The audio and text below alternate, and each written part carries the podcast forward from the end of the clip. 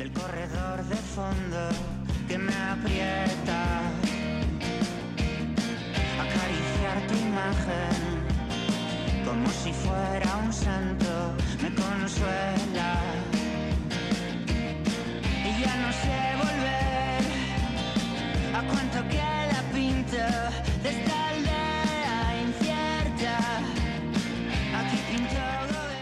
Yo creo que lo suyo va a ser que empiece a poner la canción por diferentes puntos, porque claro, la gente lo escucha eh, todas las semanas la misma parte y se va a acabar aburriendo, pero mm, habrá que buscar una alternativa para no perder, eh, digamos, esta identificación que tenemos con la canción, pero a su vez que sea esto pues algo más entretenido.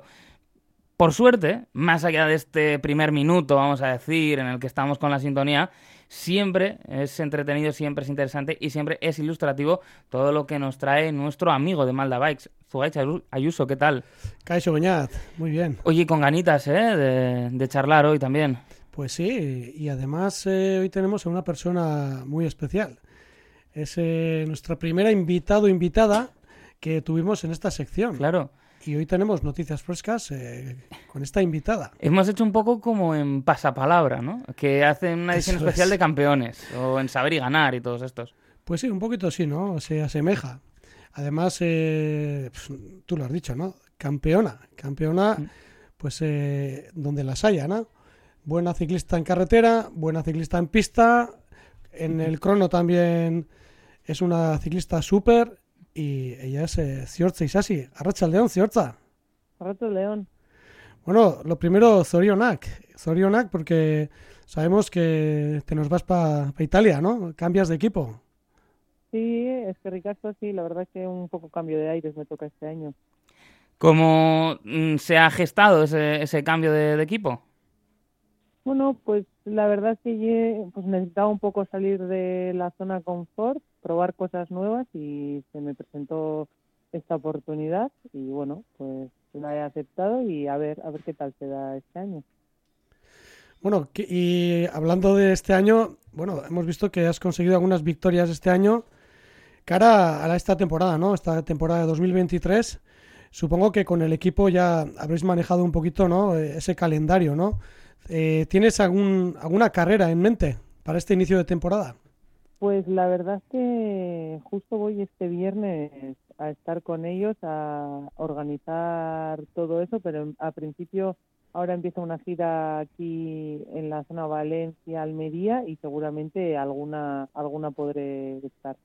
Dentro de que todavía no habéis precisado el calendario, ¿hay algo que personalmente te haría pues una ilusión extra? A mí, ilusión, siempre me he dicho que me encantan las clásicas en Bélgica y todo ese tipo de carreras, entonces estar en, en un sitio así me, me encantaría.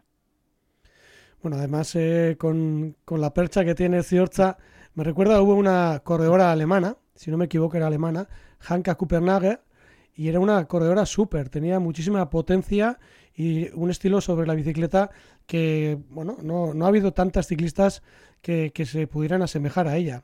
¿Te ves algún día ahí, eh, no sé, en una carrera como Tour de Flanders o Amstel Gold Race, estando ahí en la lucha de, de esas carreras, en la lucha o por lo menos un poquito ahí adelantada? O pues ojalá, ¿no? Al final a todo ciclista le gusta estar ahí adelante, entonces yo ando trabajando duro para poder algún día estar en ese tipo de carreras y estar pues con las mejores. Y lo hemos eh, comentado ¿no? en otras ocasiones en esta sección también, pues con el ciclismo femenino, en el que desgraciadamente queda todavía mucho trabajo por hacer, pero sí que vemos esa evolución, ¿no? Año tras año y también cómo el interés de los medios, el interés de los aficionados está incrementando, yo creo que de forma importante. Sí, de unos años aquí ha mejorado mucho todo ese aspecto. Todavía es verdad que hay mucho camino por recorrer, pero bueno, lo que se ha hecho va bien encauzado y a ver si sigue así por esta sintonía.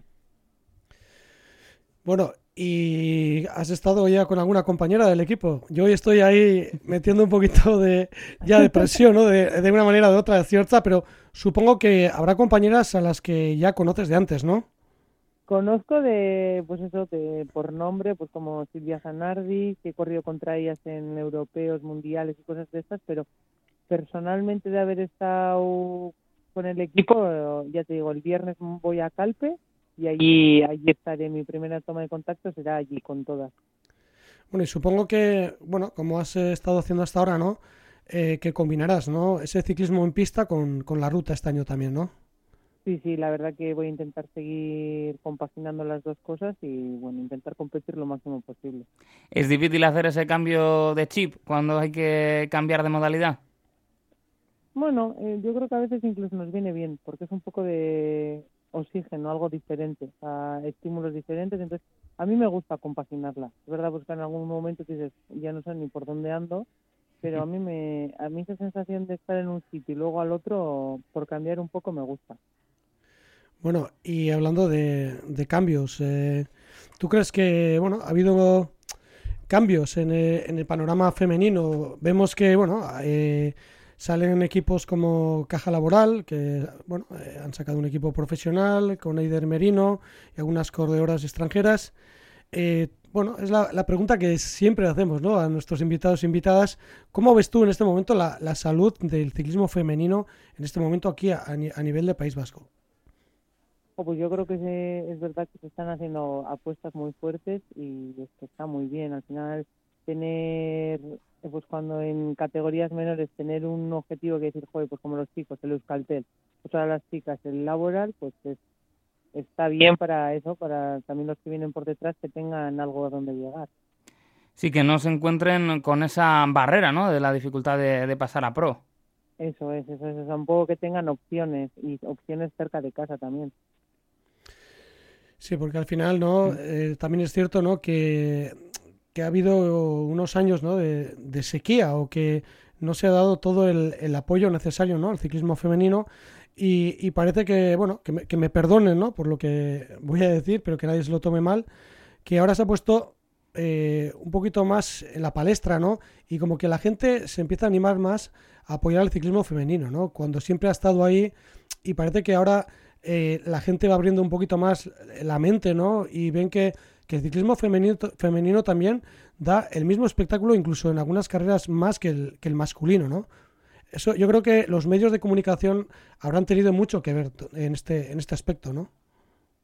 Sí, al final que se den por la tele y todas cosas hace que se abra y, y al final la gente también está viendo, pues no tiene nada que ver el ciclismo femenino con el ciclismo masculino, la forma de correr totalmente diferente, pero eso no quiere decir que no tenga espectáculo ni que sea ni que no sea interesante. Incluso a veces es mucho más interesante porque no hay, como en chicos normalmente, escapadas de 10 minutos ni cosas de esas. Es mucho más, son carreras mucho más activas, mucho más, pues como si fuera una carrera de un juvenil, juveniles que están todo el rato pegándose leches, pues muy, muy, muy parecido a eso. Y luego no solo para el aficionado, ¿no? Sino también para las niñas que, que tengan ese referente y que puedan ver que hay camino. Sí, eso es al final lo que he dicho, que tengan algo donde agarrarse. Bueno, Ciorza, eh, yo sé que tienes una, una sobrina por ahí, en el Orrio, y me imagino que, que te mirará con admiración. Eh, ¿Va a haber saga que continúa en la familia o, o cómo lo Nada. ves? ¿Eh? Ya, ya se puso, ya lo intentó, pero ahora mismo la tengo en el rugby y yo siempre le digo que haga lo que quiera y que pero que haga algo, que disfrute y si algún día quiere andar en la bicicleta porque sí que le gusta y pues ya cogió, compró cosas y yo de vez en cuando la llevo, entonces que se enganche a algo, pero bueno, ya veremos si, si es la bicicleta o es otro deporte. Mientras haga deporte yo, yo contenta. Eso es lo, lo importante, ¿no? Que, que, la bici esté ahí como, como, una opción y que, bueno, aquí lo hemos comentado muchas veces, Sujáis, que eh, aquí ha venido gente que ha cogido la bici muy tarde, oye, que, que siempre es una alternativa. Sí, sí. sí, al final la bicicleta es algo que te da libertad, entonces en cualquier momento se puede coger. Sí, además eh, es una cosa, eso, ¿no? Lo que habéis comentado, que, que te da esa, esa libertad, ¿no? Y que el talento se tiene o no se tiene. Eh, con lo cual, por mucho que pueda entrenar uno y no tiene talento, pues no hay nada que hacer. Y en el caso de, de Ciorza, pues desde categorías muy pequeñas siempre ha demostrado, ¿no? Que tiene, que tiene ese talento que, que bueno, que al final, al final no, no hay tantas eh, deportistas que, que, puedan tener, ¿no?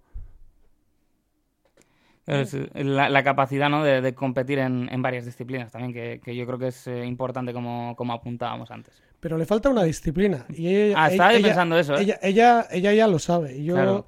Eres el gran comercial de esta Es- disciplina. Sí, sí, sí. Y el año pasado, si no Mm. recuerdo mal, eh, Ciorcha, tú ya te acordarás, en el ciclocross de Lorio, la internacional, la última que se hizo, estuve intentando eh, motivarla, eh, intentando convencerla para que pudiera hacer unas carreras de, de ciclocross.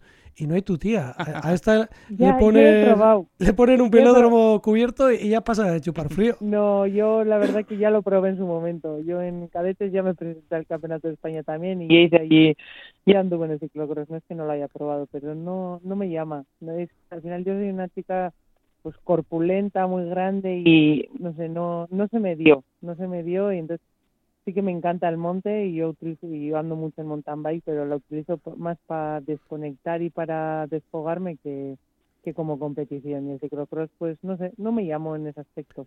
Vamos a intentar seguir co- intentando convencerla, ¿no? A ver si algún día la podemos ver aquí en algún ciclocross de, de panorama vasco y que podamos decir, jo, Ciorta, eres una máquina, una todoterreno. Sí, sí.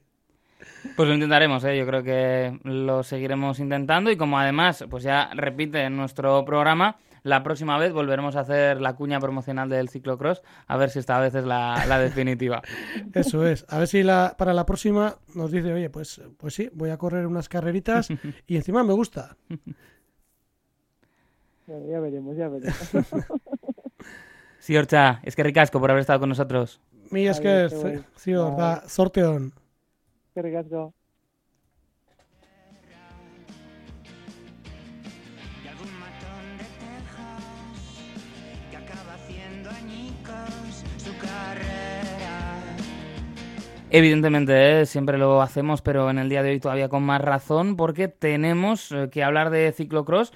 Ha habido prueba de la Copa del Mundo en el estado, ha habido prueba de la Copa del Mundo en Benidorm, y eso hace, bueno, pues que hoy había habido una semana en la que se ha prestado más atención, ¿no? Al final, medios deportivos generalistas que normalmente, pues si escriben una noticia, lo hacen así como muy al final. Ha habido, por ejemplo, directo en Teledeporte, que esto siempre ayuda a engancharse. Yo creo que ya esa parte, por lo menos, mm, se puede celebrar. La verdad que sí, al final esto le da más visibilidad ¿no? a este deporte. Eh, hasta ahora, en los últimos años, salvo cuando se hacía el ciclocross de, de Igorre, no había ninguna prueba ni, ni parecida a esta a nivel de- estatal. Y, y bueno, es una, una gran noticia, ¿no? Eh, lo que yo sí creo que falta es un poquito compensar, ¿no? Un poquito compensar esos calendarios Mm. a nivel nacional y que, bueno, entre federaciones o no sé cómo se podría hacer, pues intentar sacar pruebas de un rango un poco de, de más de más calidad, ¿no? Para que lo- los chavales jóvenes se puedan ver ahí reflejados y tengan esa, esa motivación extra, ¿no? Para poder soñar estar algún día compitiendo con los mejores del mundo, ¿no? Eso es que no se quede solo en una prueba pues de campanillas, en esas pruebas en las que eh, se habla mucho que sí, de retorno económico y demás, sino pues un calendario potente a, nivel estatal y que pueda funcionar. Eh, si nos vamos a lo que fue el circuito, mm, lo cierto es que sí que nos dio un buen espectáculo. ¿no? Decían que muy rápido, que igual habría que corregir algunas cosas para próximos años. Los que habéis estado en los circuitos ya lo veis de otra manera, pero sí que había gente que decía que um, igual un poquito demasiado rápido y por tanto problemas de seguridad. Pero bueno, eh, al menos vimos mucho rato a los gallos ahí juntitos. O sea, fue algo que, que se pudo disfrutar como espectador. Pues sí, ¿no? Al final, eh, bueno, no hay más que ver, ¿no? Hay circuitos que son en arena, otros son en hierba, otros en barro, y este, pues bueno, tenía un poquito de, de todo, ¿no? Sobre todo rápido, ¿no? Y al final esto le da espectáculo, un espectáculo muy grande, y, y en, estas, en este tipo de carreras, pues eh, el abanico se abre un poquito más, ¿no? Es cierto que estos dos corredores, tanto eh, Van der Poel como Wout van Aert, pues se destacan sobre el resto. Pero bueno, nunca se sabe, ¿no? En circuitos tan técnicos, tan rápidos, donde el peligro está en cada curva, pues eh, el espectáculo está servido. Porque tuvimos esos momentos eh, tipo MotoGP, ¿no? En algunas curvas con Van Aert y Van der Poel, esas pasadas por Sí, dentro, sí. por fuera, jugando un poquito. Yo siempre lo he comparado con la Fórmula 1, mira por dónde. Y alguno me decía, pero ¿cómo con la Fórmula Fórmula 1 si no tiene nada que ver, no? Pero sí que tiene que ver mucho porque al final cualquier error, cualquier mal cambio de bicicleta, cualquier curva mal dada, a ese nivel, pues lo pagas, ¿no?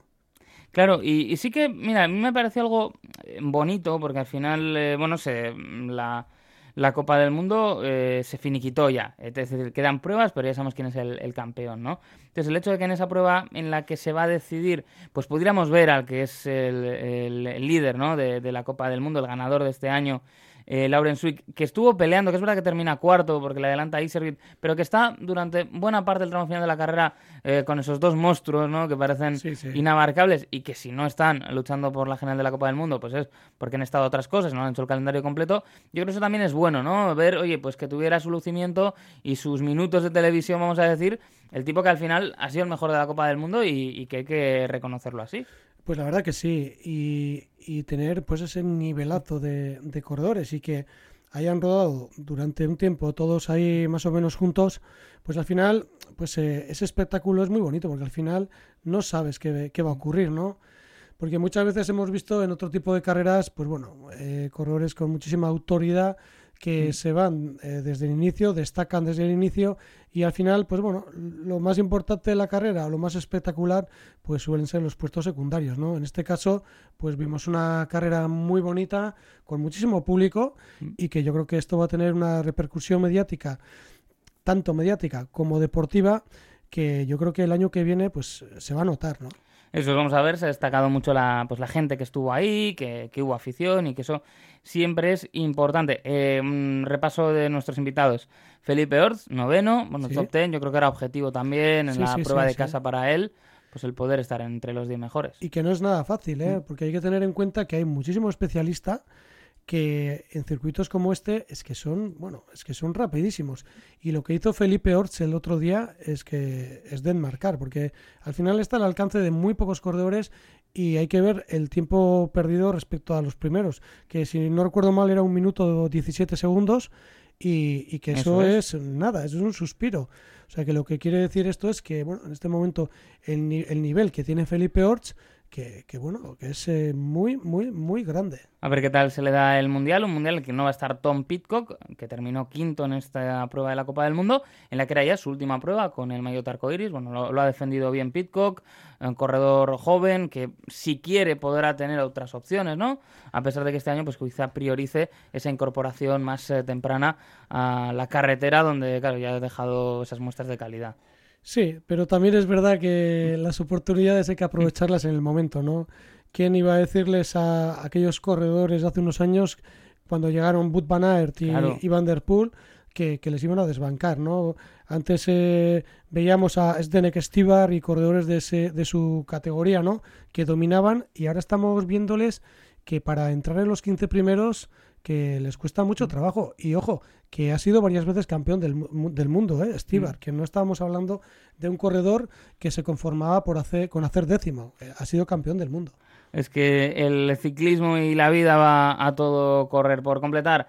En élite femenina, Fem Van Empel primera, Puk Peters segunda y Sirin Van Anrooy fue tercera, así que las tres neerlandesas. En sub-23 masculino, Thibaut Nice fue el ganador, segundo Tibor del Grosso y Erniel Berstringe fue el eh, tercero. En, eh, junior eh, masculino, Jordi Corsus, Seppe Van de Boer y Víctor Van der Berge. todos ellos belgas, ahí pues ya las, los jóvenes, ¿no? En belgas que van demostrando todo lo que pueden y luego es que yo he hecho todo el repaso para, para seguir un poco sí.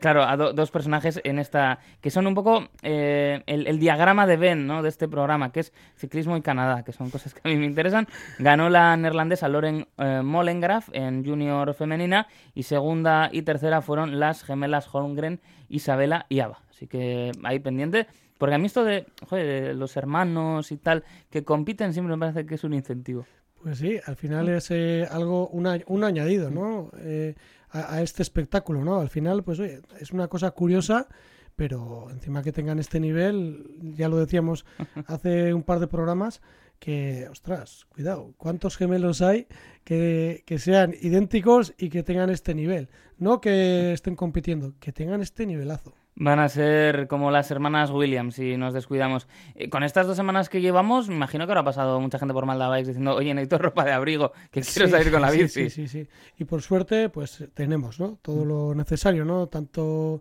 en vestimenta pues de, de guantes, de gorros, eh, no sé, botines para las zapatillas, culotes largos.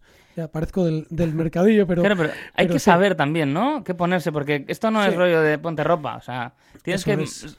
A- asesorarte y saber un poquito, Sí, según el sí. nivel de esfuerzo, según lo que vayas a hacer, también manejar. Y además, eh, mira, te voy a contar una anécdota. Yo soy el tío, el abuelo cebolleta. Yo, yo el tío cebolleta. Pues hace ya muchos años, cuando empezaba a viajar eh, por Europa, en Holanda, solíamos, a- solíamos salir a entrenar por las mañanas y hacía un frío que pelaba, unas heladas terribles. Y yo iba, claro, llevaba pues el, el maillot de manga larga, por debajo la camiseta térmica, el chaleco, la chaqueta, un chubasquero, y me miraban y se reían. Claro, una vez hablando con uno de los entrenadores me decía, no, no, cómprate una camiseta térmica buena, una chaqueta y ya está. Y yo le decía, ¿cómo? Pues al final, conclusión, muchas veces nos o, o se visten de como Mm. si fueran una cebolla con un montón Claro. de capas, pero lo importante es llevar un tejido bueno ligero porque hay que tener en cuenta que el cuerpo tiene que transpirar, ese sudor tiene que expulsarse hacia afuera y muchas veces el exceso de, de capas lo que nos hace es hacer una, una, una película que, que no deja que salga ese sudor y al final te enfrías en tu propio sudor y ahí vienen los catarros. Te quedas así eh, o llegas eh, al baño María, ¿no? Un poco Sí, sí, en, sí, en tus propias capas te vas haciendo por dentro. Con los pies y las manos arrugadas ahí, blancas, blancas ahí, y, y te das cuenta de que, que no ha valido para nada todo lo que has llevado. Pues importante, ¿eh? pasarse por Malda Bikes y ahí ya con buen asesoramiento, en función de lo que necesiten, se llevan esa ropa de abrigo, porque sí, estos días el que haya querido salir en bici habrá tenido que tirar de abrigo y también de prendas que ayuden a pasarlo debajo del agua, porque agua hemos tenido muchísima. Sugacha Ayuso, es que ricasco y nos vemos también en Malda Bikes. Oh, son de bañadas, que ricasco.